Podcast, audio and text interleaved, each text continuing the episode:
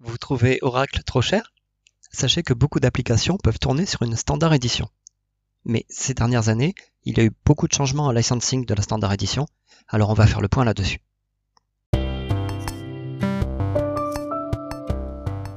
Vous êtes sur DBPod, le podcast base de données qui parle de toutes les bases de données.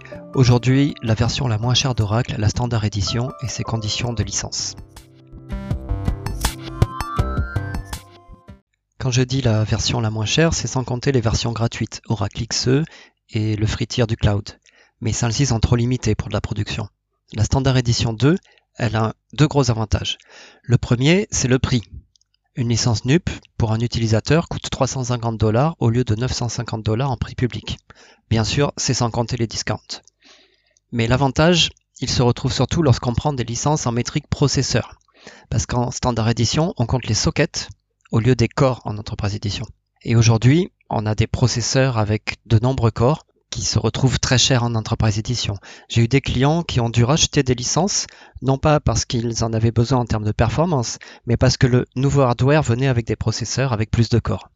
Et oui, l'éternel problème avec Oracle, c'est qu'ils ne reconnaissent pas les vCPU sur VMware. Donc les processeurs ont de plus en plus de corps et Oracle s'est aperçu du gros avantage de la Standard Edition et du coup l'a limité. C'est pour ça que là où il y avait avant Standard Edition 1 et Standard Edition, on parle aujourd'hui de Standard Edition 2 et voici les règles. Premièrement, une règle sur les capacités du serveur. Pas plus de deux sockets. Et là, on parle vraiment de sockets de la carte mère, qu'il y ait un processeur dedans ou pas. Si Oracle tourne sur un serveur quadri-socket, vous devez passer en Enterprise Edition. Même chose s'il y a un serveur quadri-socket dans votre ferme ESX où Oracle tourne. Et cela, que vous soyez en NUP ou en processeur. Si vous êtes sur IBM Power, on parle de socket et non des chips. Je précise ça parce que pour d'autres règles de licensing, ce sont les chips qui comptent dans, dans les processeurs multi-chip. Donc première règle, capacité physique de la carte mère, deux emplacements processeur maximum. Deuxième règle, combien de licences standard édition faut-il acheter? Là, on compte les sockets, mais avec certaines possibilités de partitionnement. Par exemple, si on a un hyperviseur Oracle OVM basé sur Xen ou LVM basé sur KVM, ou un hyperviseur reconnu par Oracle comme euh, Solaris Zone ou les LPAR AX IBM, on peut faire du CPU pinning pour garantir que Oracle ne tourne que sur un socket. Malheureusement, Oracle n'accepte pas ça avec VMware, pour lequel il faut licencier tous les sockets de tous les serveurs de la ferme, voire plus si on peut faire du vMotion ailleurs. Autre possibilité, les hardware Oracle, les ODA ou Exadata, où on peut désactiver des processeurs au niveau BIOS et c'est accepté. On parlera des ODA dans un prochain épisode. Et on passe sur la troisième règle, celle des 16 threads. Là, c'est plus facile parce que c'est pas une limite physique. Une instance Standard Edition 2 n'utilisera pas plus de 16 threads pour les sessions utilisateurs. Sinon, c'est Resource Manager qui va les scheduler l'une après l'autre. Mais 16, c'est déjà pas mal. Si vous pensez que c'est limitant pour votre application, appelez-moi et on va faire un peu de tuning. J'ai vu des applications assez critiques avec beaucoup d'utilisateurs tourner sur simplement 4 corps. Hein. Ce n'est pas si limitant, mais cette règle, elle est bonne à savoir. Par exemple, si vous avez plus de 16 corps, il vaut mieux désactiver l'hypertrading pour profiter au maximum de ces 16 threads. Et de manière générale, une base de données, elle préfère moins de corps, plus puissants en fréquence, plutôt que l'inverse. S'il y a plusieurs bases sur un serveur, là, c'est 16 threads par base. Mais en multitenant, par contre, c'est 16 threads pour la CDB en tout. Donc cette limite, euh, même si elle n'est pas très gênante, c'est bien d'y réfléchir quand on veut consolider. En parlant des options, on peut avoir 3 PDB par CDB depuis la 19C. J'en ai parlé dans un précédent épisode et ça c'est valable aussi en standard édition. Depuis peu, on peut aussi utiliser spatial et graph en standard édition. Par contre, avant, on pouvait utiliser Rack. Maintenant, ce n'est plus possible. En 19C, ils ont décidé de l'enlever. Mais Oracle fournit une alternative, c'est Standard Edition High Availability. Alors c'est pas pareil, hein. avec Rack, on peut vraiment faire du achat et du load balancing parce que les deux instances tournent en même temps et on peut se connecter à l'une ou à l'autre. Ici, avec Standard Edition High Availability, on est plutôt en mode cold failover. C'est un cluster passif actif si un nœud est down, l'autre nœud peut démarrer l'instance. Standard Edition High Availability s'appuie sur Grid Infrastructure. La base de données est déclarée comme une ressource. C'est quelque chose qu'on peut faire à la main, mais là c'est tout automatisé. Après, précision, c'est pas tout le monde qui a besoin de rack. RAC protège du service, d'une panne, d'un nœud, mais ne protège pas des données comme peut le faire une base en standby par exemple. Il n'y a pas de data guard en standard edition. Le mieux que je connaisse pour automatiser une standby en standard edition, c'est DBVisit. C'est un produit qui automatise tout. Ça marche très bien, on a beaucoup de clients avec, mais il faut garder à l'esprit que si vous avez besoin d'un RPO 0, le Recovery Point Objective, c'est-à-dire être sûr de ne pas perdre de transactions en cas de failover, là ce n'est pas possible en standard édition.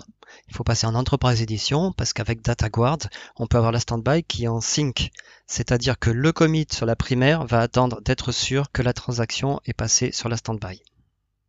En standard édition, avec DB Visit, c'est les archive logs qui vont être envoyés.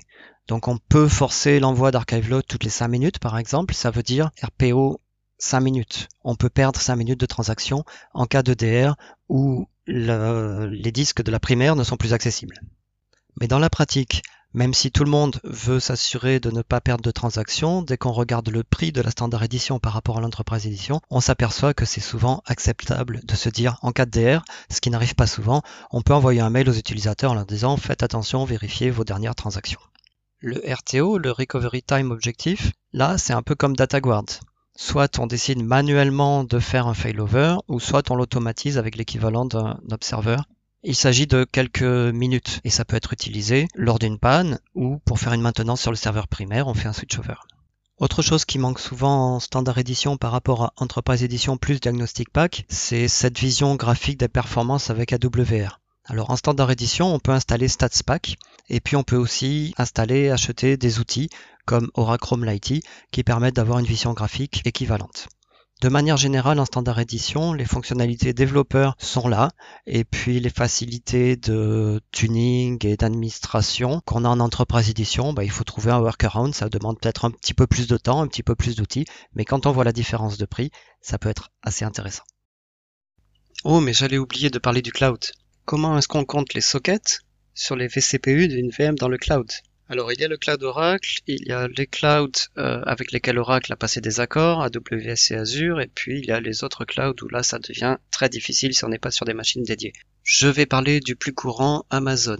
Pour AWS, l'arithmétique acceptée par Oracle, c'est 4 vCPU égale 1 socket. Donc la règle du maximum de 2 sockets, ça veut dire que l'instance EC2 aura maximum 8 vCPU.